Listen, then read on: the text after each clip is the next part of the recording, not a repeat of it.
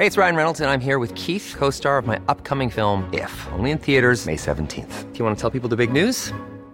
All right, I'll do it. Sign up now and you'll get unlimited for $15 a month in six months of Paramount Plus Essential Plan on us. Mintmobile.com slash switch. Upfront payment of $45 equivalent to $15 per month. Unlimited over 40 gigabytes per month. Face lower speeds. Videos at 480p. Active Mint customers by 531.24 get six months of Paramount Plus Essential Plan. Auto renews after six months. Offer ends May 31st, 2024. Separate Paramount Plus registration required. Terms and conditions apply if rated PG. Heraldo Radio. Esto es República H, la información más importante de lo que pasa en el interior de la República, con el punto de vista objetivo, claro y dinámico de Blanca Becerril. Hola, hola, muy buenas noches. Son las 9 de la noche en punto de este lunes 21 de diciembre del año 2020. Yo soy Blanca Becerril, esto es República H. Y yo, por supuesto, que lo invito a que se quede conmigo porque en los próximos minutos le voy a dar toda la información más importante generada hasta el momento de lo que ha ocurrido en las últimas horas durante este fin de semana en el territorio nacional. Y hoy ya le decía, hoy es lunes 21 de diciembre, estamos ya a un pasito, a unos días de que se celebre la Navidad y también la Nochebuena en el país, en el mundo, por supuesto. Esta Nochebuena, esta Navidad va a ser completamente diferente, pues estamos en emergencia sanitaria por el coronavirus y aquí en la Ciudad de México y en el Valle de México, pues lamentablemente hemos regresado, ya se lo decía yo el viernes, a semáforo rojo, con lo que pues muchos establecimientos no esenciales están cerrados, así que pues va a ser una Navidad completamente diferente, pero no sin ello emotiva y eh, pues una época también para reflexionar y para valorar sobre todo lo bueno y lo malo que vivimos durante este 2020, pero sobre todo para dar gracias porque tenemos salud, porque tenemos trabajo, porque tenemos pues muchísimas oportunidades. Y como yo se lo he dicho, los mexicanos somos mucho más fuertes que cualquier adversidad y esta vez por supuesto que no va a ser la excepción, así que ánimo, ánimo, ánimo, que yo confío que 2021 viene cargado de cosas increíbles para todos nosotros. Así que quédese conmigo. Mientras tanto, yo le voy a tener bien informado. Soy Blanca Becerril, esto República H y comenzamos con toda la información. En resumen, La Secretaría de Gobernación y su titular, Olga Sánchez Cordero, felicitó a Delfina Gómez por su designación al frente de la Secretaría de Educación Pública. Celebró que ya son nueve las mujeres integrantes del gabinete, es decir, la mayoría. Por su parte, el Partido Acción Nacional criticó el nombramiento presidencial de la profesora Delfina Gómez como nueva titular de la SEP. Su dirigente Margo Cortés afirmó que en Morena lo que importa es la lealtad a ciegas y no la capacidad para ocupar un cargo. Esta mañana se registraron importantes filas de personas en los kioscos COVID instalados en distintos puntos de la Ciudad de México para alcanzar una de las 250 fichas que se entregan a diario y realizarse una prueba rápida al eh, presentar síntomas de la enfermedad o haber tenido contacto con alguna persona que haya sido o haya salido positiva al coronavirus. El retorno al semáforo rojo en el Valle de México y la suspensión de actividades no esenciales afecta a un total de 935 mil empresas formales que tienen, eh, que quieren, eh, pues, eh, o quienes perderán más bien por ventas no realizadas por más de 80 mil millones de pesos. Y el gobierno mexicano entregó en extradición a Carlos Alberto Murillo a las autoridades de España, quien es requerido por el Juzgado Central de Instrucción número 6 de Madrid para ser procesado por su probable responsabilidad en los delitos de en contra de la salud y organización criminal. reporte vial. Bueno, y vamos a las calles de la Ciudad de México con mi compañero Daniel Magaña. Daniel, ¿cómo estás? ¿Qué tal, Blanca? Muy bien, muy buenas noches. Bueno, pues las condiciones vehiculares, fíjate que hace unos eh, minutos teníamos a la vista la zona del viaducto Tlalpan, pues realmente, pues para ser eh, un 21 de diciembre, pues la situación del confinamiento, pues es notable, ya que vialidades como Periférico Sur, la Avenida de los Insurgentes Sur y estas salidas en la zona de la autopista México-Cuernavaca se presentan sin complicaciones, velocidad promedio pues desde 70, 80 kilómetros por hora, las personas que, bueno, pues avanzan en este momento en dirección también hacia la zona alta de la alcaldía de Tlalpan, en el sentido opuesto, pues sin complicaciones para incorporarse de viaducto Tlalpan a la calzada Coxpa o bien continuar hacia la zona de Tlalpan en el caso de que, bueno, pues se trasladen más adelante hacia la calzada Tasqueña. Reporte, muy buena noche. Muchas gracias, Daniel. Regresamos al ratito contigo. Continuamos atentos. Gracias, Gerardo Galicia. Buenas noches. ¿Tú en dónde te encuentras? Zona oriente de la capital, mi querida Blanca, y en este perímetro ya dejó de llover, sin embargo tenemos la cita asfáltica un tanto húmeda, hay que manejar con mucha precaución, pero si van a utilizar el eje 3 sur, el avance es por lo menos aceptable, dejando atrás la zona de Javier Rojo Gómez rumbo al circuito bicentenario en su tramo Río Churubusco. Ya en algunos tramos se puede alcanzar la velocidad máxima de 50 kilómetros por hora, por supuesto no hay que abusar del acelerador, y si van a utilizar el circuito bicentenario, hay que recordar que tenemos zona de obras en ambos sentidos entre el viaducto y la calzada de Ignacio Zaragoza. En ese trayecto sí van a encontrar avance complicado, habrá que tomarlo con mucha, mucha calma. Y por lo pronto, el reporte. Pues ahí la información, Gerardo, gracias. Excelente noche. Igual. La nota del día. Bueno, pues vamos a comenzar con toda la información la nota del día, por supuesto, entre otras cosas, es eh, pues la nueva cepa que se ha encontrado en Reino Unido o lo que han dicho las autoridades en este en este sentido. Y es que una nueva variedad del coronavirus identificada allá en Reino Unido está generando pues alarma en todo el mundo. Desde que las autoridades británicas anunciaron su existencia, numerosos países han cancelado los vuelos procedentes de Reino Unido y los gobiernos de Inglaterra y Escocia impusieron una nueva y estricta cuarentena que afecta a millones de personas en medio de las fechas navideñas. Para saber un poco más de cómo, eh, pues cómo lo está tomando el país, vamos con mi compañero Augusto Atempa, quien se encuentra precisamente en el Aeropuerto Internacional de la Ciudad de México, para preguntarle, ¿hay vuelos? ¿No hay vuelos desde Reino Unido a México? Augusto, ¿cómo estás? Blanca, muy buenas noches. Así es, pues nos encontramos en la Terminal 1 del aeropuerto. Déjame platicarte que sí hay vuelos, e incluso arribó uno a las 6.53 de la noche, el número 243 de British Airways, el que pues traía más de 100 pasajeros, tanto nacionales como internacionales, y pudimos platicar con algunos de ellos para ver cómo lo están viviendo, qué tan difícil fue salir de Londres eh, con estas medidas sanitarias. Nos mencionaban que no hay ninguna medida sanitaria. Ellos abordaron el avión sin que les tomaran la temperatura, sin que les dieran gel, e incluso muchos de ellos ni siquiera traían cubrebocas al abordar el, el avión. Cuando llegaron a la Ciudad de México, aquí sí les extrañó que les informaran que el uso del cubrebocas es obligatorio, que les tomaran sus datos, que les hicieran un cuestionamiento, bueno, un cuestionario, que llenaran un formulario para determinar si presentaban algún síntoma y una vez que pues ya llenaron este eh, cuestionario, pudieron ingresar ya al país sin ningún problema.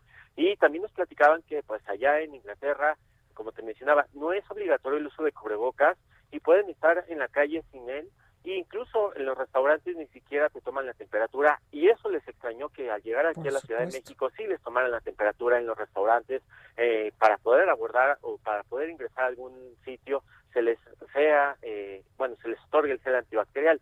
Era lo que nos mencionaban, que es mucha la diferencia lo que se está viviendo en Londres a lo que se está viviendo aquí en la Ciudad de México. Por supuesto, allá por eso se descontroló esta cepa y por eh, aquí en la Ciudad de México pues no eh, se tienen más cuidados que en Londres. Blanca. Pues ojalá, ojalá eh, esto sea real, Augusto Atempa. Muchas gracias por este reporte desde el Aeropuerto Internacional de la Ciudad de México. Nos escuchamos al rato. Gracias. Y es que precisamente actualmente hay al menos cuatro aerolíneas que movilizan pasajeros con vuelos directos o con escalas entre México y Reino Unido, donde se reportó, le digo ya, la aparición de una nueva cepa de coronavirus que ha provocado que algunos países, incluso en Latinoamérica, ya se hayan restringido viajes desde y hacia esa nación. Por ejemplo, le voy a dar un dato. A México arribaron 3.133 turistas de nacionalidad británica en apenas octubre pasado, según las últimas cifras de la Secretaría de Turismo. Entrevista. Bueno, y vamos a hablar un poquito más del tema con alguien que sabe muchísimo de estos asuntos, el doctor Alejandro Macías, infectólogo. Doctor, buenas noches, ¿cómo está? Hola Blanca, buenas noches, gusto de estar con tu auditorio. Gracias. Oiga doctor, pues en primer momento eh, quiero preguntarle, ¿se nos hizo tarde o no se nos hizo tarde pues en regresar al semáforo rojo en el Valle de México? Leí incluso eh, pues algunas apreciaciones, incluso del New York Times, donde decía que esto tuvo que haber sido los primeros días, las primeras semanas de diciembre. ¿Usted cómo lo ve? Sí, mira, eh, evidentemente desde que se saturan los hospitales hay que hacer actividades o hay que reducir las actividades sociales el problema es que generalizar el cierre de actividades eh, es como entrar en una guerra. Y entrar en una guerra, el problema no es entrar, el problema es salir. ¿Cómo, le vas a hacer para salir? Entonces, yo creo que está bien que se tienen que hacer que se tienen que reducir actividades, particularmente enfocarse a las de alto riesgo como gimnasios, restaurantes cerrados, servicios religiosos. Eso está bien y probablemente tuvo que haberse hecho antes Pero también la verdad es que hay aquí mucha responsabilidad individual también. Mira, hay gente Totalmente.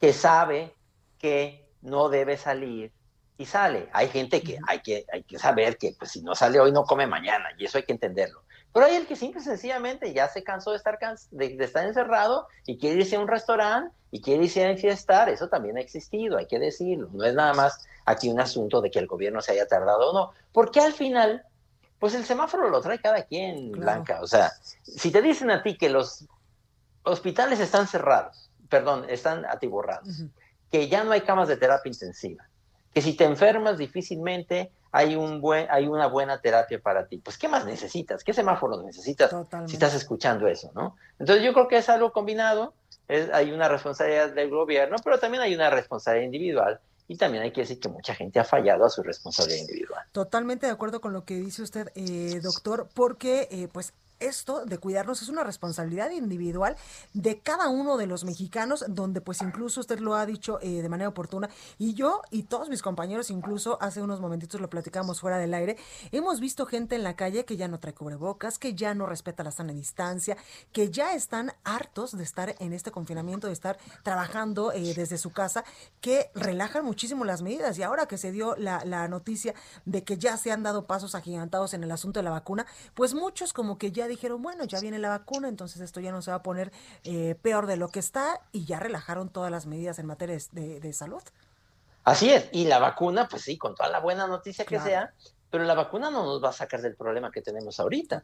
El problema es que los hospitales están llenos, que viene el invierno, que viene probablemente lo peor de la pandemia, y las vacunas, si bien nos van, se van a empezar a poner a cuenta gotas y paulatinamente va a ir creciendo en 2021, para tener un efecto hasta finales del 2021 y probablemente volver a la normalidad eh, que conocimos hasta 2019 en 2022. El problema no nos lo va a resolver ahorita. La gente también a veces sabe eso, pero como que nos engañamos, ¿eh? como que nos tomamos de una buena noticia y nos soltamos el pelo. Totalmente. Oiga, doctor, ¿y qué hay de esta nueva cepa de coronavirus eh, que pues nos tienen en alerta en estos momentos ya a nivel internacional que se ha registrado eh, allá en Reino Unido? Sí, mira, esa es una. Hay que decir que el coronavirus es un virus que está mutando en todo el mundo. De hecho, en este momento ya no hay menos de 500 virus diferentes. Hay, el virus está mutando y casi cada región del mundo tiene sus propios virus. Este virus de Inglaterra se conoce porque existe en Inglaterra un sistema de detección de mutaciones. Pero lo mismo están ocurriendo virus distintos en toda parte del mundo y en muchos, en muchos lugares ni cuentas están dando. Claro. Ese es un virus diferente en el mismo sentido que puede haber virus diferentes en otras partes del mundo. Entonces, no, yo creo que está bien, hay que tener alerta, hay que estar este, pendientes de cómo va este virus, pero tampoco hay que alarmarnos al decir que ahora ya se va a acabar ahora sí el mundo y que este virus nos va a venir a infectar a todos, porque no es así. Es simple y sencillamente una de muchas mutaciones. El virus tiene muchas mutaciones que se dieron en Inglaterra seguramente y que incluyen eh, un cambio en el sitio en donde se une la proteína del virus con la, con la célula del individuo, con la célula humana. Y se piensa que pudiera inclusive afectar la, la respuesta a las vacunas, porque las vacunas forman anticuerpos. Sin embargo, las vacunas no forman nada más un anticuerpo, las vacunas forman muchos anticuerpos distintos, por eso dice que la vacuna es policlonal.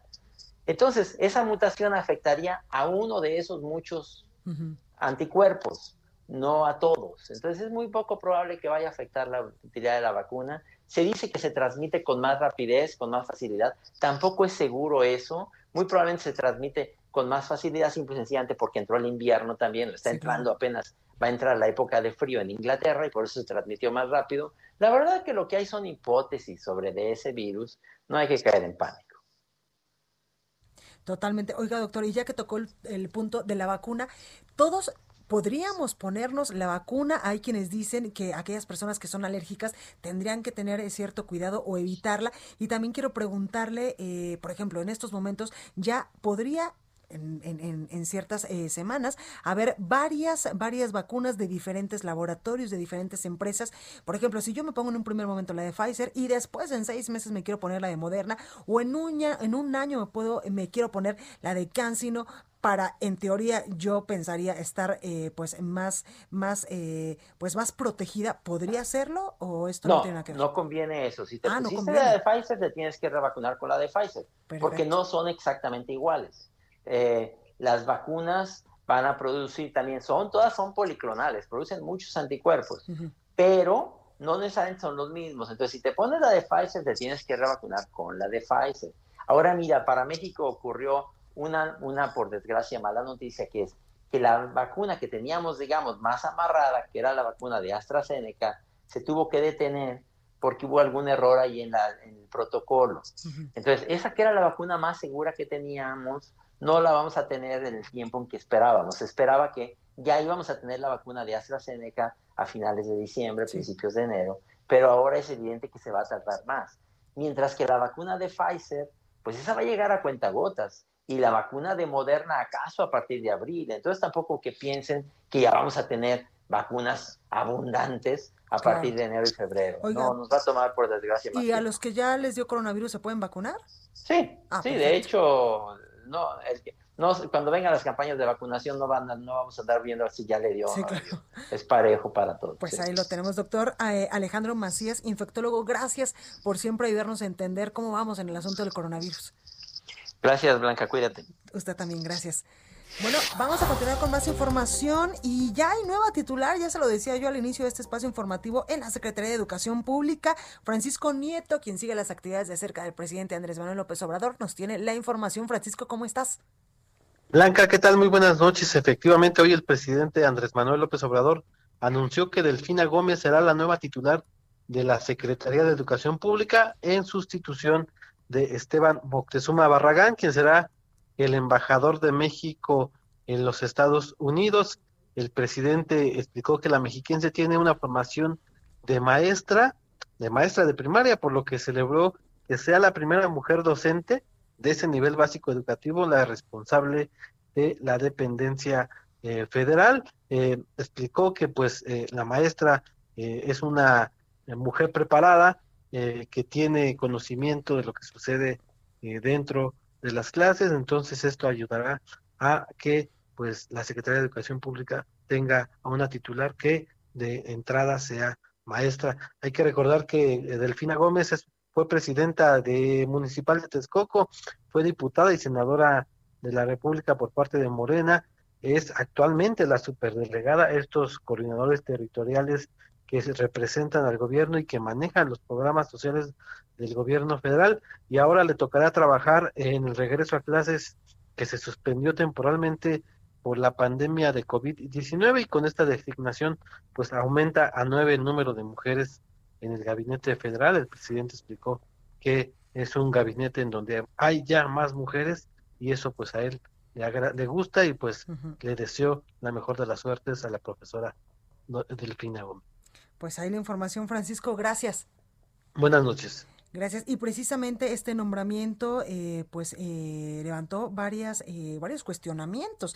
Ya le decía yo que el Partido Acción Nacional criticó el nombramiento presidencial de la profesora Delfina Gómez como nueva titular de la SEP. Su dirigente Marco Cortés afirmó que en Morena lo que más les importa es la lealtad a ciegas y no la capacidad para ocupar un cargo. Por su parte, también Jesús Zambrano, el líder nacional del PRD, también cuestionó este, este nombramiento y dijo que eh, esto deja al descubierto que el presidente Andrés Manuel López Obrador solo nombra a sus amigos o incondicionales sin la experiencia necesaria, dijo el líder de El Sol Azteca. Bueno, vamos con más información. Entrevista. Y para hablar más de este tema, tengo en línea telefónica a David Calderón, presidente ejecutivo de Mexicanos Primero. David, buenas noches, ¿cómo está? David, ¿ahí me escucha? Creo que tenemos un pequeño problema con la comunicación de David Calderón, presidente ejecutivo de Mexicanos Primero, quien eh, pues vamos a hablar precisamente sobre este nombramiento de Delfina Gómez como eh, la nueva secretaria de Educación Pública. ¿Usted se acuerda de ella? Seguro sí, porque se hizo muy famosa con la frase vamos súper requete bien, ¿se acuerda usted? Cuando ella pues estaba contendiendo por la gubernatura del Estado de México. Ya lo tenemos en la línea David Calderón, presidente ejecutivo de Mexicanos Primero. ¿Cómo está? Muy bien, gracias Blanca, buenas noches. Gracias por esta comunicación. Oye David, pues ¿cómo toman ustedes esta designación de la nueva titular de la Secretaría de Educación Pública?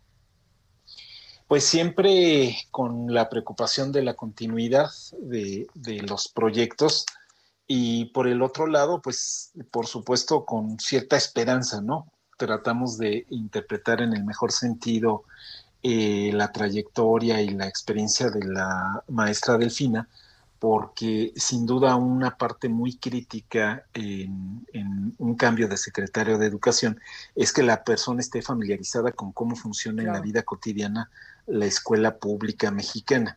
Entonces, pensando que lo que tiene por delante es justamente la implementación de el regreso escalonado a clases, la dinámica cotidiana que tiene que llevar el filtro escolar, la, la disponibilidad de agua, las rutas, el acuerdo entre los directores y las familias, pues bueno, esa experiencia que tiene la maestra Delfina como directora, fue 10 años directora de la escuela más grande de Texcoco, eh, fue directora de una escuela privada, eh, es, es, algo que en principio pues nos, nos anima, es un reto enorme, es una secretaría grandísima y por el otro lado pues hemos visto que eh, muchos de los funcionarios que han llegado eh, han intentado grandes proyectos que en general se han quedado a la mitad. Entonces, eh, pues bueno, esta experiencia de, partir con alguien que propiamente ha sido parte del, sistema de, desde su, mm, digamos, momento más limitado, más inicial, que es eh, ser estudiante de la escuela pública y luego ser maestra de la escuela pública, eh, pues esperamos que termine en una historia de éxito y por supuesto eh, nos exige estar eh, vigilantes y muy exigentes todos con los resultados que deba presentar en el muy corto plazo. Oiga, David, ¿qué pendientes deja Esteban Moctezuma al frente de la Secretaría de Educación Pública?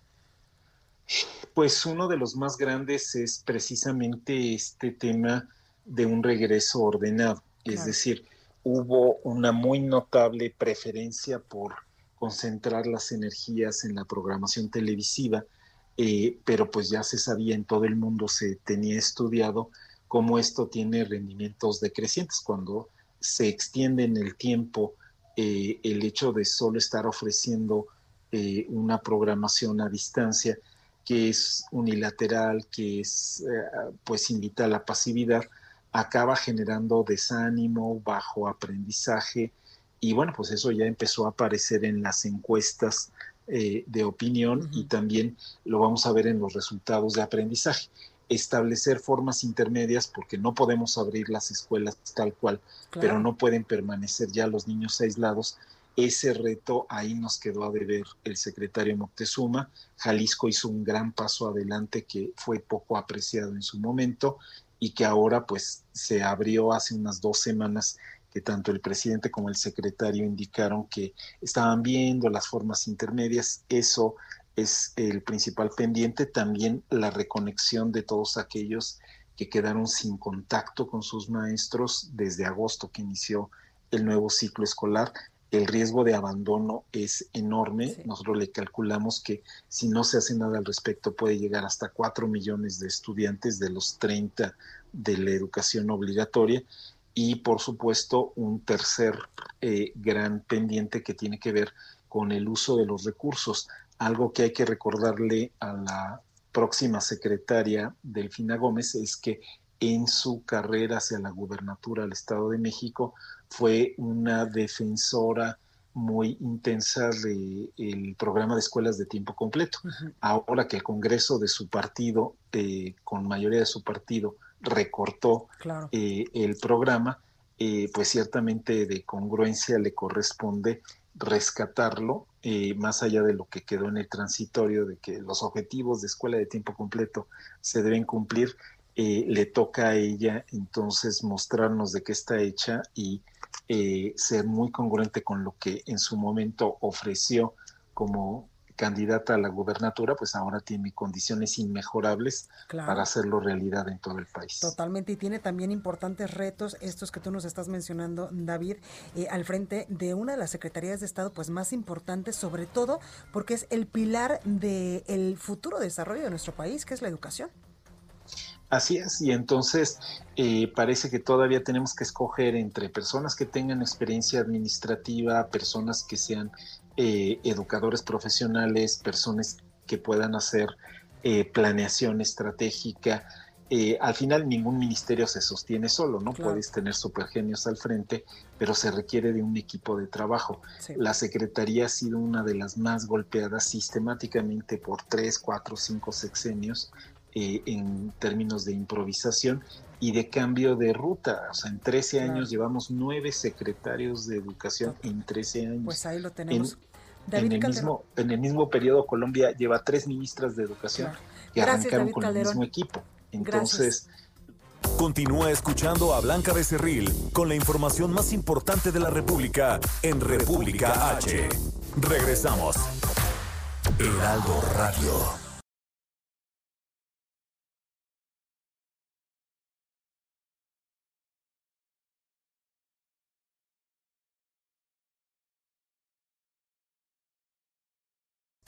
Heraldo Radio. La HCL se comparte, se ve y ahora también se escucha. Estamos de regreso con la información más importante de la República en República H, con Blanca Becerril, transmitiendo en Heraldo Radio. En resumen, México acumula esta noche 1.325.915 casos confirmados de coronavirus y 118.598 defunciones. A pesar de la aparición de una nueva cepa de coronavirus en Inglaterra, nuestro país mantendrá fronteras abiertas y el aeropuerto de la Ciudad de México aún sigue operando con normalidad recibiendo vuelos de aquella nación. La jefa de gobierno de la Ciudad de México, Claudia Sheinbaum, rechazó que exista colapso en los hospitales de la capital donde se atiende a pacientes con coronavirus. Afirmó que trabajan con el gobierno federal para ampliar aún más la capacidad hospitalaria.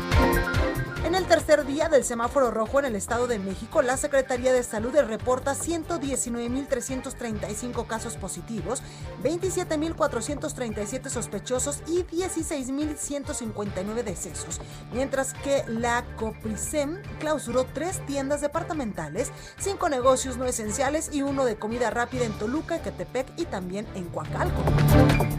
Y escuche usted esto, la dirigencia nacional de Morena dio a conocer que el cirujano Miguel Ángel Navarro Quintero es el ganador de la encuesta para ser el candidato para la gubernatura de Morena en Nayarit. Y esta información, la verdad que saca, saca. El pasado viernes 18 de diciembre, un juez de control de la Ciudad de México libró una orden de aprehensión en contra de Federico Sarabia Pozo, Pablo Recendis García y Joel Vázquez Dolores por considerarlos responsables de haber robado más de, escuche usted, 10 mil toneladas de cemento de la cooperativa La Cruz Azul. La Fiscalía General de Justicia de la Ciudad de México obtuvo las órdenes de captura luego de acreditar que el grupo de allegados de Billy Álvarez había diseñado un esquema paralelo a la contabilidad de la cooperativa, creando y creado este mismo para sacar miles de toneladas de cemento y comercializarlas por medio de la empresa Azul Concretos y Premezclados SADC. Bueno, vamos con mi compañero Manuel Durán porque suspenden las romerías y tianguis aquí en la capital del país. Manuel, ¿cómo estás? Hola, muy buenas noches, Blanca. En efecto, hoy hace, hace unos momentos el gobierno de la ciudad lanzó un, un nuevo documento, una gaceta BIS eh, con medidas extraordinarias para la protección de salud en busca de reducir los contagios de COVID y, también la, ocupación hospitalaria, que si bien a lo mejor no está saturada, sí está al límite.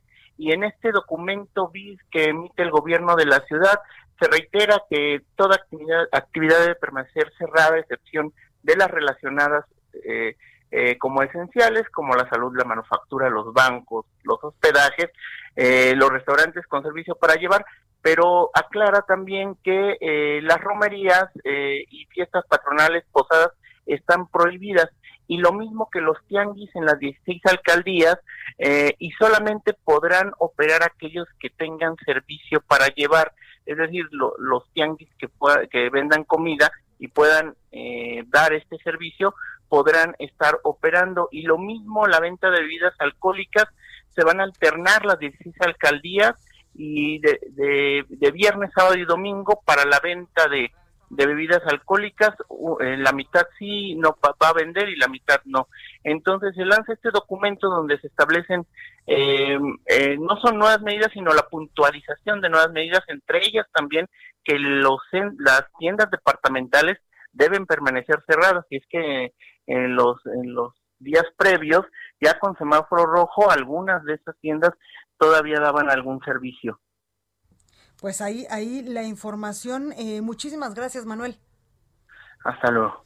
Hasta luego. Y es que, eh, pues, eso es una eh, información que nos está dando mi compañero Manuel Durán sobre pues estas medidas que está implementando la Ciudad de México, sobre todo todo el Valle de México, para evitar la propagación del coronavirus. Oiga, hay que dar información importante también porque hay 23 colonias que se suman a las que ya tienen más casos de coronavirus aquí en la Ciudad de México. El gobierno de la capital del país informó que esta semana se sumarán otras 23 colonias en sustitución de otras 23 que lograron pues disminuir el número de casos positivos de coronavirus que forman parte de este listado que le he hablado yo mucho de las 200 colonias, perdóneme, de atención prioritaria.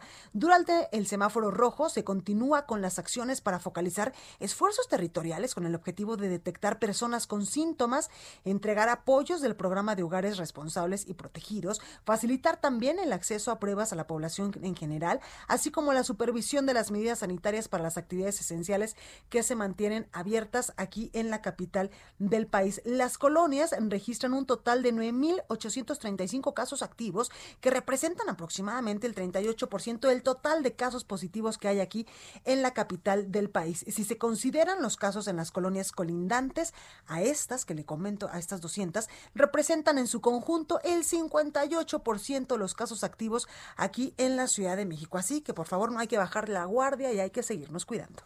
Entrevista. Bueno, me da muchísimo gusto saludar en la línea telefónica a la diputada Gabriela Cuevas porque eh, ella eh, se convirtió en la primera mexicana en encabezar la organización de congresistas más importantes del mundo y me refiero a la Unión Interparlamentaria que de esto nos va a hablar esta noche. Diputada, buenas noches, ¿cómo estás?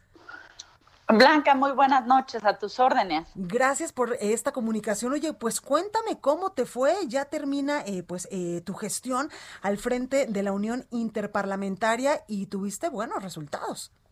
Muchas gracias, Blanca. Sí, terminamos este encargo muy importante. Debo decirlo que no fue fácil. Como bien lo comentabas, soy la primera persona de origen mexicano la segunda mujer en la historia, la persona más joven en 131 años que tiene esta organización, la Unión Interparlamentaria, y que la presido. Entonces me tocó hablar por las mujeres, hablar por los jóvenes, hablar por México, por América Latina y lograr que los parlamentarios del mundo, de 179 países, podamos ponernos de acuerdo en temas tan importantes como, por ejemplo, cómo logramos los parlamentarios enfrentar esta pandemia del COVID-19 cuáles son las soluciones que se tienen que trabajar desde los poderes legislativos, cómo presupuestamos para la salud, cómo logramos que la Agenda 2030 para el desarrollo se convierta en una realidad, así como el Acuerdo de París para frenar el cambio climático. Es decir, el trabajo en la Unión Interparlamentaria era coordinar a los parlamentarios del mundo, más de 46 mil parlamentarios, Blanca, para que logremos traducir los grandes acuerdos globales que se toman, por ejemplo, en el seno de la Organización de las Naciones Unidas, la ONU, cómo los traducimos en realidades nacionales que beneficien a nuestra gente. Y esto es a través de leyes, de presupuestos, de vigilancia. Entonces, sí, se fue una tarea titánica, muy importante, pero que también entregamos muy buenos resultados al país.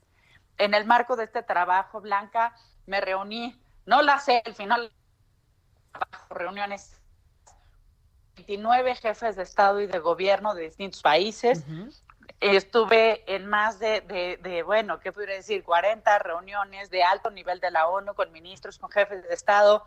También teníamos reuniones de trabajo constantes con el secretario general de la ONU, con los presidentes de la Asamblea General, con los jefes de las agencias.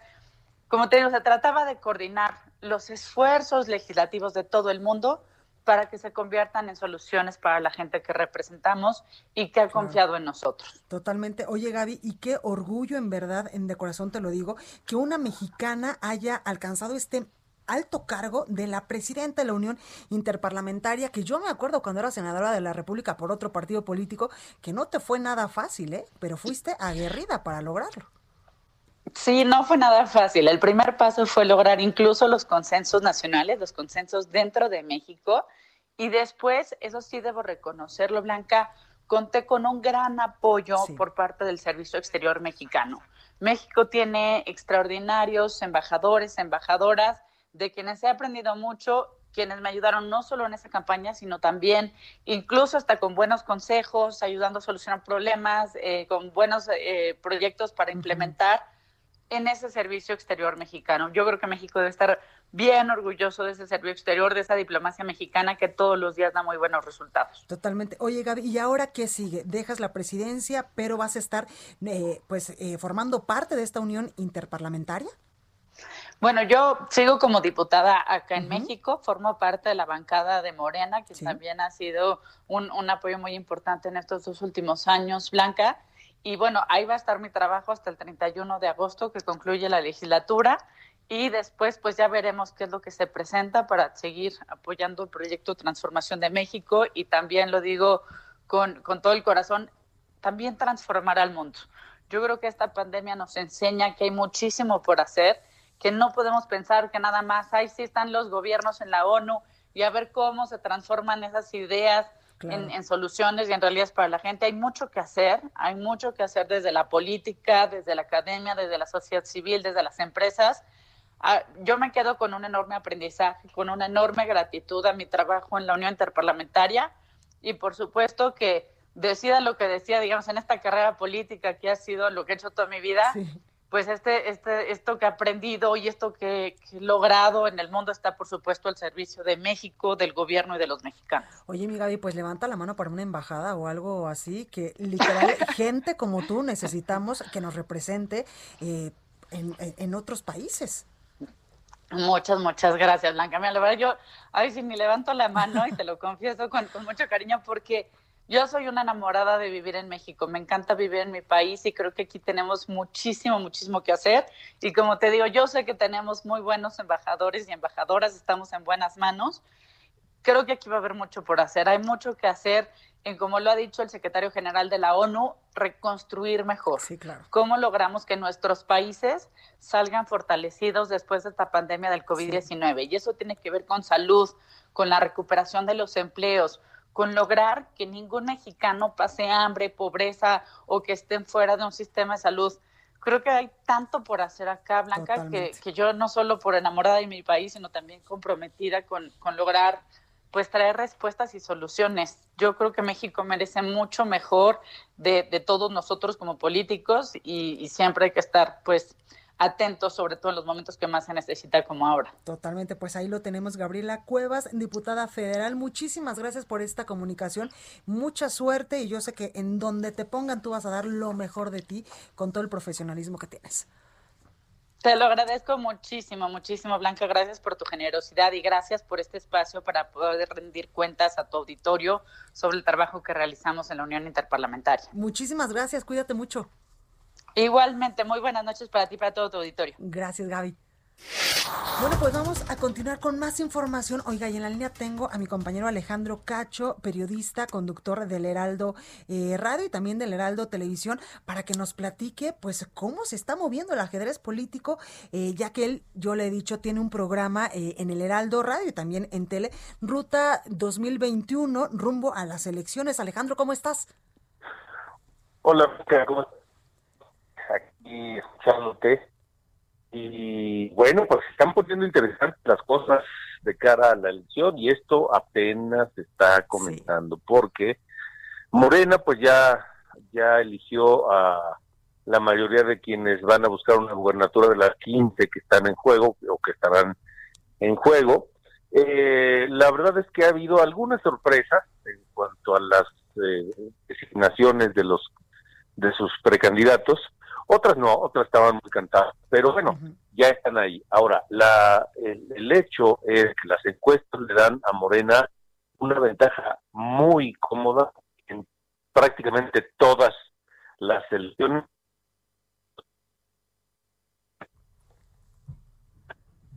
Estamos teniendo un pequeño eh, problema con la comunicación de mi compañero Alejandro Cacho. Vamos a restablecerla eh, en un momentito. Ale, ¿ya me escuchas?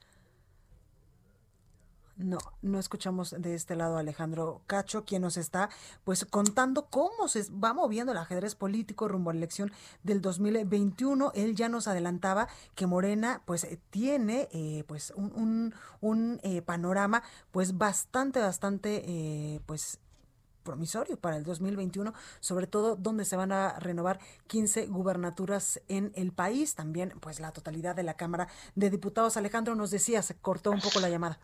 Sí, este, te decía que bueno, ya, ya por Morena hay, hay nombres y que el 23 de diciembre es la fecha límite para que se concreten las alianzas, tanto las alianzas de Morena como las alianzas de la oposición y eso puede que mueva los números que hasta este momento conocemos y que le dan una ventaja por lo menos cómoda a Morena en casi todas las elecciones para gobernador.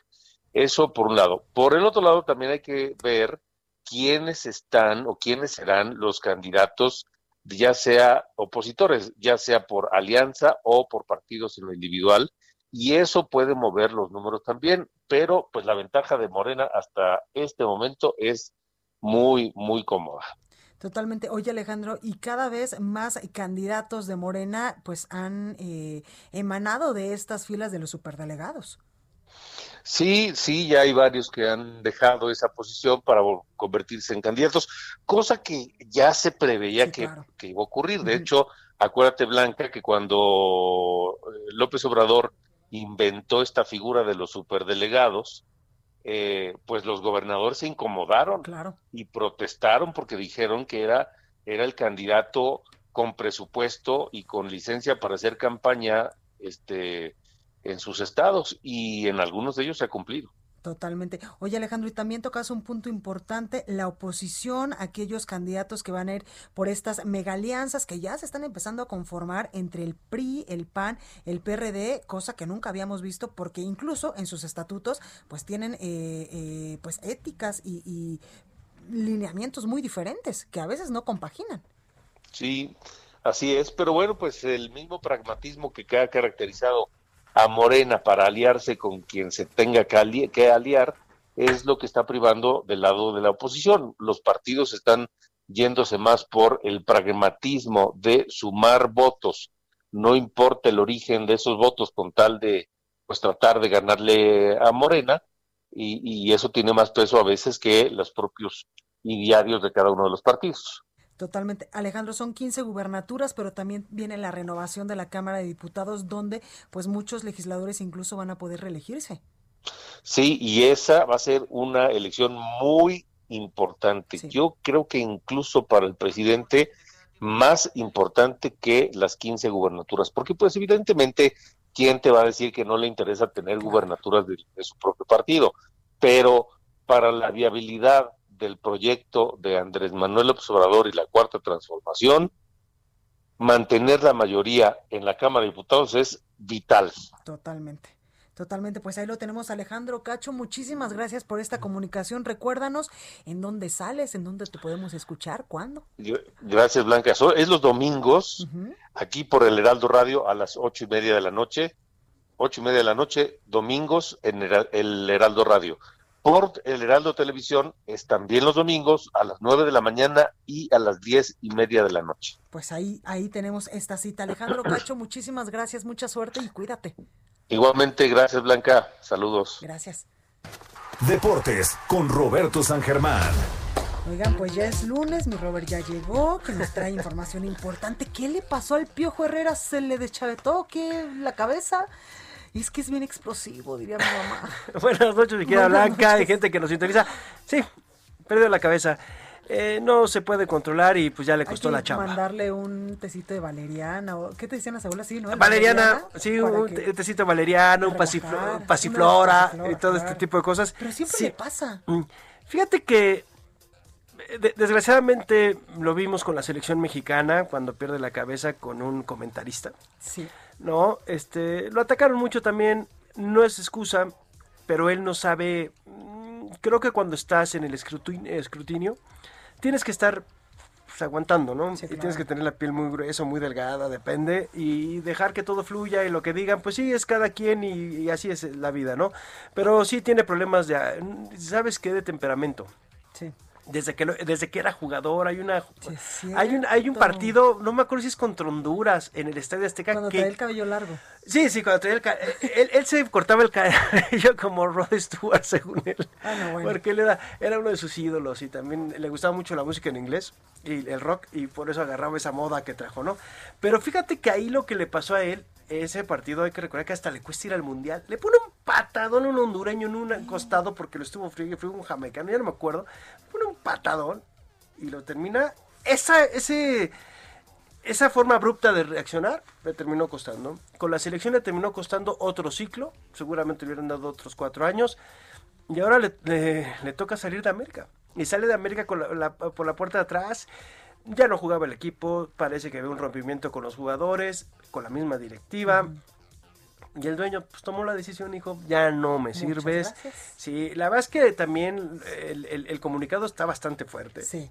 Está, creo que sobran palabras, creo que no era la forma de correrlo, siendo el, técnico más ganador en títulos de la América y en victorias creo que hay formas de despedir a la gente, pero pues bueno, en el fútbol mexicano eh, las formas les vale, ¿eh? Lo hemos visto con América y lo hemos visto con Chivas. O sea, los, corren así como, púrale, eres un objeto. Y sí, desgraciadamente, eh, nosotros porque lo vemos el deporte como de forma romántica, ¿no? Como lo vemos porque lo practicamos.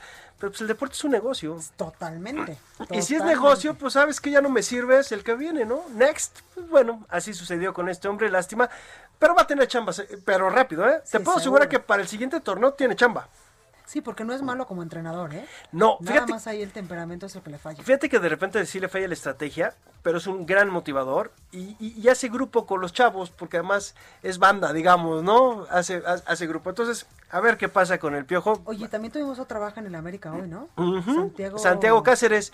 Se va este, sí, este argentino que vino a México. La verdad es que no vamos a hablar mucho de él, ni nos vamos a acordar en unos 5 o 6 años de. Oye, ¿te acuerdas que hubo un Santiago? No, no, no, no funcionó. La verdad es que nunca pudo agarrar el ritmo en México y se regresa al Villarreal porque el Villarreal, que es el dueño de su carta, no se los va a prestar y América no lo va a comprar. Entonces vienen bajas en todos los equipos y ya América, todo el mundo se ve que si ver este hombre no fue el agrado, no les funcionó ese fichaje. Pero ahí van, ahí van ahí con, Oye, con pero hay, vaya información bien, bien amable, diríamos, la victoria del Canelo Álvarez. Sí. Ya después hablamos de la NFL. Eh, ahorita tu equipo está jugando, por cierto. Pero, oye, sí, eh, buena victoria del Canelo, hay que decirlo. Callum Smith dio más de lo que uno esperaba. Sí. Todo el mundo pensaba que le iba a ganar en el octavo round, así estaban las apuestas. Le aguantó los 12 rounds, le desprendió el bíceps. del brazo izquierdo, no tienes idea cómo terminó el brazo de este hombre. Cuando sale ya después de la pelea, hoy hay entrevistas con él y le ves la mano, el brazo, perdón, y está destrozado.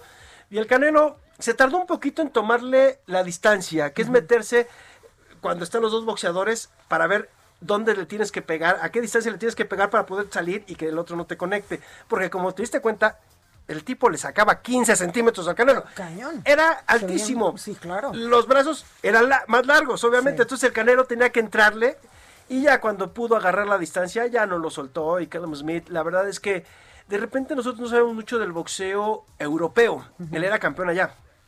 Pues porque no, no pasan las peleas acá. Vemos más las peleas que son en Las Vegas, en, los, en, California, en Texas, en otros lados, y casi no vemos allá y tampoco de, de, Oriente, ¿no? Cuando salen en Japón, en Filipinas, todo esto. Que los filipinos son buenísimos. Sí, sí, han, dado muy buenos, muy, muy buenos. Eh, pues, ahí nada más tienes a, a Manny Pacquiao, ¿no? Sí. Para hablar de uno de ellos. Pero lo que voy es que sorprendió, aguantó los 12 rounds. Queríamos todos ver un knockout porque eso es lo único que le falta al Canelo.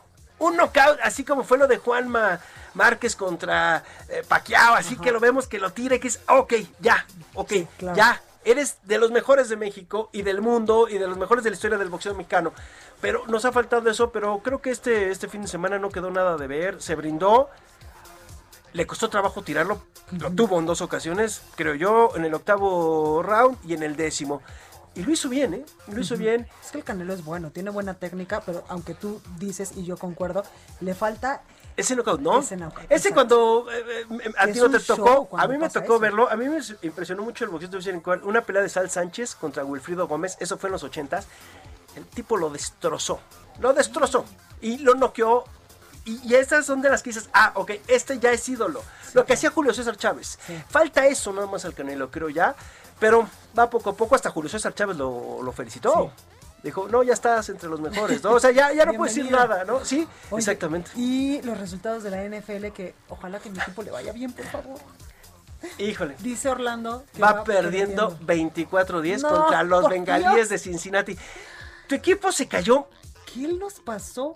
Creo que Ben Roethlisberger ya Dices tú, ya dio lo que tenía que Sí, dar, creo claro. que ya dio lo que tenía que dar y creo que también su defensiva se les fue cansando. Y además perdieron a un jugador que no lo habla mucho la gente, Bud Dupree, este linebacker, era buenísimo y se les lastimó hace dos juegos y con esto bajó mucho la defensiva y claro. ahí la verdad es que las aspiraciones de los Steelers traen buen colchón, van a llegar a la postemporada. Pero ya no invictos como íbamos. No, y sabes qué es lo peor, no te quiero echar a perder tu lunes y tu inicio de semana Y mi Navidad. y tu favor. Navidad. Es No que yo creo que en la primera de cambio los van a sacar en los playoffs. Creo que no van a aguantar. Eso se ve y hoy lo estamos viendo, porque además, si pierden hoy, Sí, que ya. parece que van a perder desgraciadamente, pierden el segundo lugar de la conferencia sí, y si eran el tercero ya no, ya no les tocaría recibir todos los partidos. Entonces va a estar complicado porque arriba tienen a los También jefes. Tienen a- oye, pero los Patriotas no entraron a los playoffs. Bueno, Desde el 2008 no habían perdido unos playoffs. Pues ahí lo tenemos, mi Robert. Gracias. No, gracias a ti. Gracias. Yo soy Blanca Becerril, los por el día de mañana en punto a las 9. Esto fue República H, la información más importante de lo que pasa en el interior de la República, con el punto de vista objetivo, claro y dinámico de Blanca Becerril. Continúa escuchando Heraldo Radio, donde la H suena y ahora también se escucha. Una estación de Heraldo Media Group. Heraldo Radio, la HCL se comparte, se ve y ahora también se escucha. When you make decisions for your company, you look for the no brainers. If you have a lot of mailing to do, stamps.com is the ultimate no brainer. Use the stamps.com mobile app to mail everything you need to keep your business running with up to 89% off USPS and UPS. Make the same no brainer decision as over 1 million other businesses with stamps.com. Use code PROGRAM for a special offer. That's stamps.com code PROGRAM.